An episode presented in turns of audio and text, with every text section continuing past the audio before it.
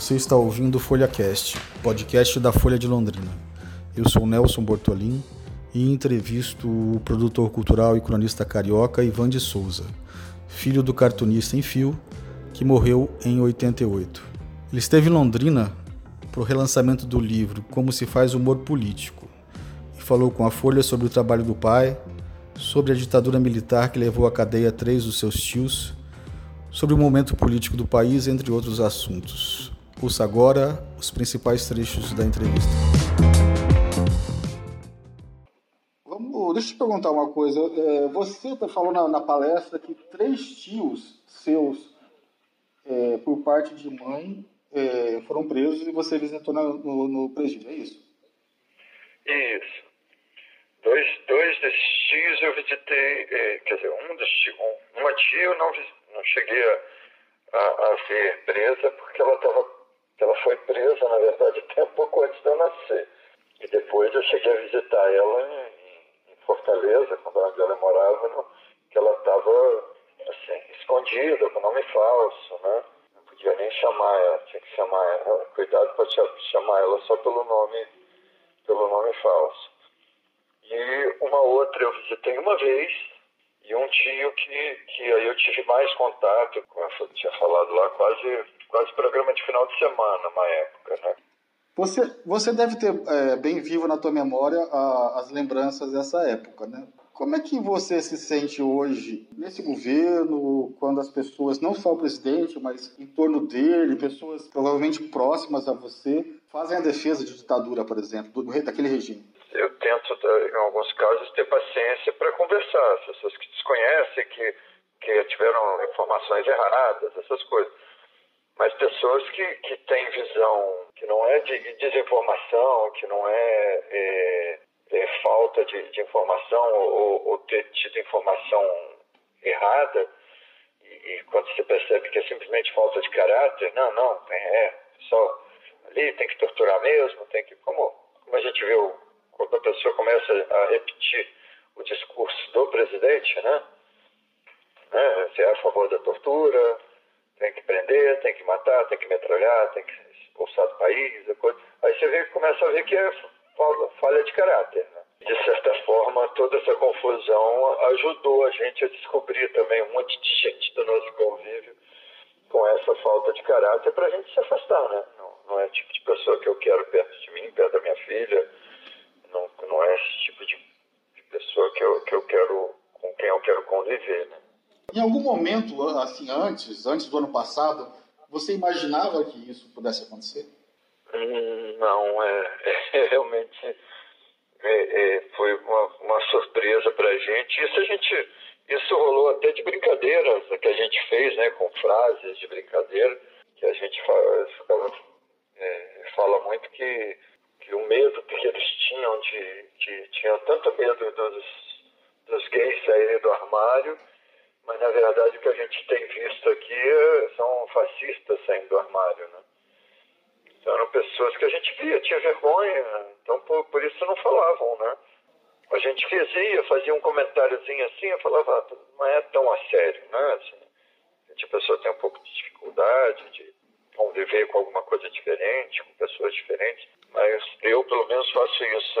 Eu, costumo sempre dar muito crédito de confiança assim, para as pessoas, para de achar que não, não é, não é falta de caráter. E essas atitudes, na maioria das vezes, não deixavam assim, davam uma margem assim de, de esperança de, de não ser, né? Só que aí de um tempo para cá as pessoas começaram a, a, a não ter vergonha, né? De falar isso, não ter vergonha de de dizer que são racistas, não ter vergonha de, de fazer piadas homofóbicas, né, preconceituosas contra mulheres. Né? Então, era, é, seria, há pouco tempo, eu não sei quem, é, parece que é um radialista, coisa que falou horrores da, da, daquela menina lá na, que fez o discurso lá na ONU, né? E, e falando, ah, não, o problema dela é falta de sexo, o problema, quer dizer, é uma coisa que, que, que aí depois pediu desculpa porque não tinha se informado direito. Então você vê, uma coisa é você não se formar e dar opinião errada, outra coisa é você taxar uma pessoa que você não concordou com, com o discurso dela e, e falar que isso é falta de sexo. Isso a pessoa, é, é, é um tipo de pedido de desculpa que a pessoa pede, mas que, que jamais vai desfazer a imagem que ele passou de quem ele realmente é, que é uma pessoa machista, preconceituosa e que é, só dá certeza que ele só pediu desculpa para não perder o emprego dele. Entendeu? Para não tentar limpar a imagem dele. Mas que ele continua pensando aquilo. Por isso eu acho que, que, que deixa é, esse caminho que, que o Brasil tomou, pelo menos serviu para a gente ver que o país não é aquele país né, de, tão receptivo, tão sem preconceitos, né, como se pintava. Né? Quer dizer, deixou claro, na verdade, né, porque é, a gente convive um pouco mais, mexe com um pouco de política, alguma coisa, a gente até já sabia disso. Né? Dessa imagem que o Brasil tinha, pelo menos, foi quebrada. Né? A, a verdadeira cara do, do, do, do Brasil, pelo menos, foi exposta para a gente poder também trabalhar para melhorar, né? Você acha que esse governo, você teme que esse governo radicalize de vez, por exemplo, e, e de fato é, entre uma ditadura, é, não repasse o, o é, cancele as eleições, enfim, coisas do tipo? Esse governo é um governo que você não pode duvidar de nada. São pessoas que são capazes de qualquer coisa, né? São pessoas que estão aí no governo que são ligadas é, é, que tem ligações diretas com assassinato de, de política, né? da Marielle, por exemplo. Né? Sabe-se lá de mais quem. É, são pessoas ligadas à corrupção. E, e, são pessoas que idolatram torturadores, que idolatram a tortura, que idolatram um, um, o Ustra, que foi um, um torturador, estuprador, né? Ao mesmo, e ao mesmo tempo que fala, ah, não, nós temos que fazer castração química de, de estupradores. E ao mesmo tempo ele fala que é fã de um, de um, dos, de um estuprador, que era o Ustra. Né? Então são pessoas capazes de qualquer coisa. Então a gente tem que ver até que ponto eles têm um, um apoio interno né, para que isso aconteça. Mas é, é, diante de tudo que está acontecendo, a gente não pode duvidar de mais nada. Então tem que ficar com perto com o olho aberto e prestar atenção nas coisas que estão acontecendo. Apesar de que estou falando, para dar o golpe que eles deram, desde o golpe na Dilma até esse golpe dessa eleição fraudulenta, né? E dessa quebra da democracia que foi lá, né? Quando você tira uma presidente que não cometeu crime, de uma maneira com, com aval do, do, do, do Supremo, sabendo que ela não cometeu crime, e mesmo assim o Supremo rasga a Constituição e deixa o, o, o golpe acontecer, né? Camuflado de impeachment. Quando você deixa o mesmo STF, o mesmo TSE, né, manter uma eleição totalmente fraudulenta como foi essa, e é conivente com, com, com Caixa 2, é conivente com, com disparos de, de, de WhatsApp, com fake news, e com uma campanha toda feita nessa base, né, e, e, e, e avaliza toda essa fraude, a gente é, é, não sabe assim se realmente às vezes eles vão precisar de um golpe militar, né, onde de pegar, de fazer um, um golpe mais forte, porque eles estão controlando, controlando tudo, né? Então eles têm uma constituição que eles não precisam seguir e tem uma legião de pessoas que ainda acreditam que isso que está sendo que que estamos num, num, num, num, regime realmente democrático. Como é que você foi parar no, no Ceará? Por que, que você foi para lá? Eu fui, eu fui morar exatamente com essa minha tia, que, que foi presa que a minha, minha mãe cuidou da, da, da filha dela, né? Ela depois, quando foi solta, teve que ficar meio afastada, porque senão ela ia ser presa de novo, né? Eles libertam já com mandado de prisão, né? Você saiu por uma porta, se não, se não fugir rápido, ele, eles prendem na outra esquina, né? Prendiam né, na outra esquina. E, e aí eu fui morar, morar um tempo lá com ela. Mas você era um adolescente, meio para cuidar da tua tia, não? Isso foi uma opção sua? É, foi, a gente foi, fui, fui morar um tempo com ela, não tinha nada, não tinha nenhum problema, não. E seus pais ficaram no eu Rio? Fui morar, eu fui morar com 15 anos lá. Hum. Eu fui com 15 anos e voltei com 17. Seu pai morreu aí, logo depois? Isso, eu voltei em, final de novembro, ele morreu no início de janeiro. E como é que foi essa distância, assim? Uh, você, vocês estavam bem ligados naquela época ou não? É, eu cheguei no... no é, eu, eu vinha, pelo menos duas vezes, duas vezes por ano eu vim para cá, vi, via ele, e quando ele ficou doente eu vim algumas vezes visitar no hospital, né? E aí já era uma fase, uma parte que inclusive ele é, é, é não tinha nem, não, não dava nem para conversar mais, né? Ele já estava de cama, já estava debilitado, tá? Ele teve infecções, né? Do, inclusive no, no maxilar, né? que ele não conseguia falar muito, né? Já estava é, é, não, não tinha muito como interagir, né? Então, praticamente o último ano de vida dele foi muito, muito complicado, né? Ela não estava numa condição da gente ter contato, de conversar, né? Não, não havia mais condição física de, de, de conversa, conseguir conversar, né? Quando é que você resolveu, não, vou tomar conta da obra do meu pai e, e por quê? Quando ele faleceu, eu estava, eu não sabia, não sabia ainda, não entendia como funcionava direito autoral, como funcionavam as coisas, né? E aí tinha os originais, as coisas, foi quando eu comecei a saber, era muito novo, né? Eu tinha, tinha acabado de completar 18 anos, mas é, não entendia nada de, dessas coisas. E aí quando recebi o, o, os originais, um, um, dos amigos do meu pai, chamado Jefferson de Andrade, veio me procurar para lançar o, a coleção de livros do, do, do meu pai, com os Fradinhos, a coisa da Graúna, Baldo.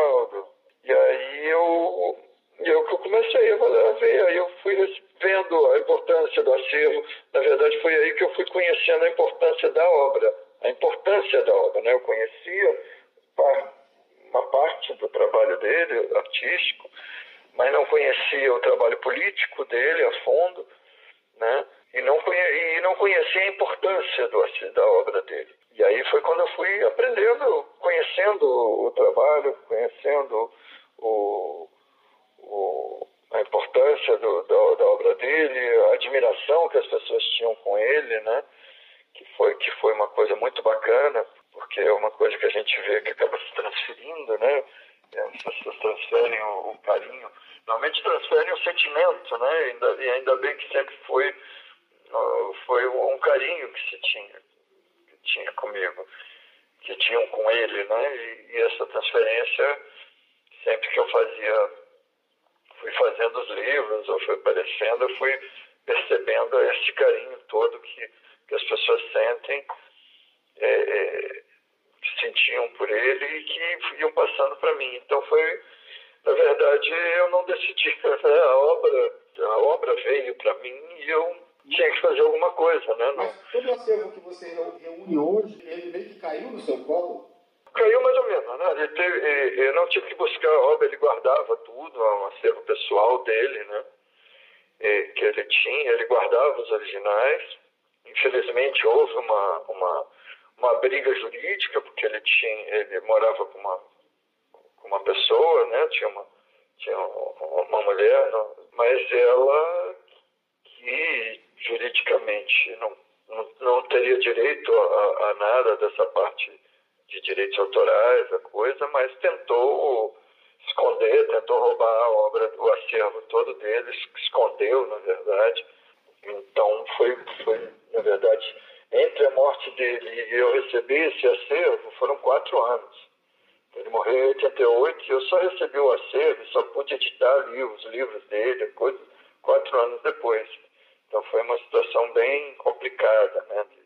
A gente fazer de um sofrimento, de uma coisa que, que, que não precisava ter acontecido. Está tudo no Instituto hoje? Hoje está tudo na minha casa. Tem um, existe um instituto que eu, que eu, que eu, que eu montei é, é, legalmente, né, Adito? o papel, existe o Instituto como instituição, mas ele não tem uma sede. Até o momento eu ainda não consegui uma sede para o Instituto. Né? Eu estava conversando na época, e isso quem pode ajudar nesses casos são, é o, o dos conversas são secretarias de cultura, né? Ministério da Cultura. E eu sempre tive muita dificuldade para fazer isso, até por falta de conhecimento, né? E, e infelizmente estava para sair uma coisa quando teve o golpe quando acabou-se né, o Ministério da Cultura, né? E, e agora acabou, acabou na, é, na verdade, na prática acabou, mas ainda existia coisa do, do Ministério como nome, né? E agora, com esse governo, ele simplesmente acabou com o Ministério da Cultura de vez. E aí é complicado porque a gente trabalhar com cultura, com um governo, que a gente viu um representante do governo essa semana dizer que não tem que conversar com os artistas, né? Então vai fazer cultura sem artista. Né? Então, essa é a visão do governo, não temos que conversar com artista. Então é, é, é fica cada vez mais complicado ver como vai se fazer para cuidar dessa obra. Mas espero que isso seja uma, uma, uma fase passageira, né? que em breve a gente retorne a um, regime democrático de, de fato e, com pessoas que realmente se importam com o país. E a ideia é essa, colocar esse acelo para visitação pública, quer dizer, esse projeto você não... não, não... É, não é. É, o projeto foi esse. O projeto que estava com o Ministério da Cultura, que a gente estava conversando, era esse. Era, era de botar, ter um espaço para que a obra fosse armazenada de maneira, de maneira correta, né? E que ele pudesse ficar aberto à visitação pública, né? Que as pessoas pudessem ter contato, que pudesse ter uma divulgação maior. Essa sempre foi a minha obrigação, a minha, a minha não é obrigação, foi a minha intenção, né? Sempre foi de tentar fazer isso. Infelizmente, eh, tivemos, tive vários problemas eh, nesses tempos, né? coisa política, até por não ser uma pessoa tão ligada à política, né? Não era, né? E como não, não entendia tão, tão bem, eu tentava por caminhos que acabavam não, as coisas não acontecendo, né? nesse meio a gente tem, às vezes, ah, surge problema, falou, não. Aí falava, não, não, então deixa, deixa acalmar e a gente conversa. E mal eu sabia que além disso, né, eu tive aprendido da pior forma que no, no meio da política, onde se trata com cultura no meio da política, você não pode esperar a coisa acalmar, porque ela nunca vai acalmar. Né? E eu só consegui dar andamento quando eu, quando eu falei, não, as coisas estão complicadas. Eu falei, eu sei, vamos, vamos, vamos caminhando com a coisa complicada mesmo, senão não, não acontece nunca. Só que infelizmente a coisa complicou, saiu da, da, da, mão, das mãos de, de quem realmente estava interessado em, em, em, cuidar da cultura do país, né? cuidar do país, da cultura do país, de tudo. É, você vê hoje artistas assim diretamente influenciados pelo seu pai é, nessa geração mais nova e tudo mais? É, tem os cartunistas que, que aí cresceram com ele, né? Eu vejo, quer dizer, infelizmente o, o cartoon agora está muito é, é, limitado. Você não vê muita muita gente muito mais muito nova, né? Você vê algumas pessoas mais novas, a coisa, mas ainda os os, os cartunistas mais conhecidos são da geração do meu pai e, a maioria de uma geração depois, né? Como, como Laerte, como, como Angeli, como você viu coisa do Glauco, né? Mas é, é, tem o Arueira, que é fantástico, né? O Latuf, que, que não tem tanto tempo que está aí, mas também não, não é como você via na época, que era tudo, né, os cartunistas de 20 e poucos anos, né? Então acho que não tem muito espaço, não tem tido muito espaço para ver. Mas o que eu, o que eu ouço das pessoas de cartoon que falam que sempre falam muito dessa inspiração que tinham, né? Pelo, pelo trabalho do meu pai. Até por isso, né? No, pela coisa da, da militância dele, política, né? O, a parte de, de dos, dos, quadrinhos, que sempre se tem uma militância, uma coisa através do quadrinho, o meu pai fez sair, né? Saiu, só, saiu do papel, né? Normalmente era uma coisa que o cartão fica ali, a pessoa faz, faz no papel, agora faz no computador, né? Vai para o público e é ali. É esse o contato. E de repente o, o o meu pai fez e saiu. O cartunista saiu da prancheta, né? O cartunista saiu da prancheta e foi para reunião de sindicato, foi para foi ser diretor do sindicato de jornalistas, né? É, como ele foi, foi uma, uma, coisa diferente, né? Então as pessoas têm criam essa coisa da, da importância que ele teve, né, politicamente e com o título ali, né, de cartunista. Então, eu vi um cartunista que influenciou tanto na, na, na vida e na história do país. Né? Você falou muito de responsabilidade do humor, né? É, Para você, esse limite do humor, ele está claro? Acho que não, não é tanto a ver com o limite do humor, eu acho. Não é uma coisa que eu acho que, que eu vi, é, na verdade, eu não me lembro quem que falou isso sei se acho que foi até o Gregório que falou isso, na verdade, eu acho que o limite do humor, na verdade, deve ser a lei. Quando você, quando você usa o humor e você fere uma lei, esse, aí você ultrapassou o limite. Né? É, a questão é, é, é o, o, limite do, do bom senso da, da pessoa, do, de, de, coisa que eu falo de caráter também, né? De você é, é e de objetivo, né? Com que objetivo você quer fazer humor? Você quer fazer humor para você alertar as pessoas? Quer fazer humor só para divertir? Quer fazer humor só é, é para ridicularizar as pessoas? Quer fazer humor para pisar em pessoa que está sofrendo? Para debochar do sofrimento dos outros? Quer dizer, aí cada um faz humor, só que é, tem que ver se aquilo é legal. É, é, às vezes entra uma coisa no, no, fato moral, mas que, que nem sempre é, é, é isso vai ferir alguma lei, né? né? Nem sempre. Mas isso não quer dizer que, o, que tem gente que, que acha engraçado, tem gente que não vai achar. Humor do meu pai, o humor que eu gosto, aliás, falar de até falar o contrário. O humor que eu não gosto é exatamente esse humor que ridiculariza pessoas que estão sofrendo, que debocha do sofrimento, que debocha da, da necessidade das pessoas. Então, o humor pelo humor é legal, sem objetivo nenhum, só para fazer rir, né?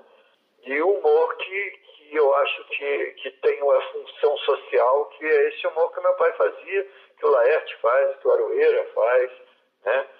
e outros que não são cantores, que o Latuf, que o, Latuf, que o Gregório faz, né?